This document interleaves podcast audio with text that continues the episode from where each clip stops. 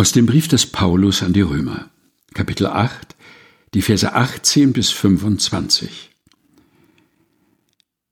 Denn ich bin überzeugt, dass dieser Zeit Leiden nicht ins Gewicht fallen gegenüber der Herrlichkeit, die an uns offenbart werden soll.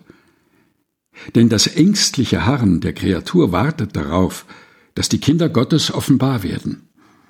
Die Schöpfung ist ja unterworfen der Vergänglichkeit ohne ihren Willen, sondern durch den, der sie unterworfen hat, doch auf Hoffnung. Denn auch die Schöpfung wird frei werden von der Knechtschaft der Vergänglichkeit zu der herrlichen Freiheit der Kinder Gottes. Denn wir wissen, dass die ganze Schöpfung bis zu diesem Augenblick seufzt und in Wehen liegt. Römer 8, Vers 18 bis 25 aus der Lutherbibel von 2017 der Deutschen Bibelgesellschaft. Gelesen von Helga Heinold.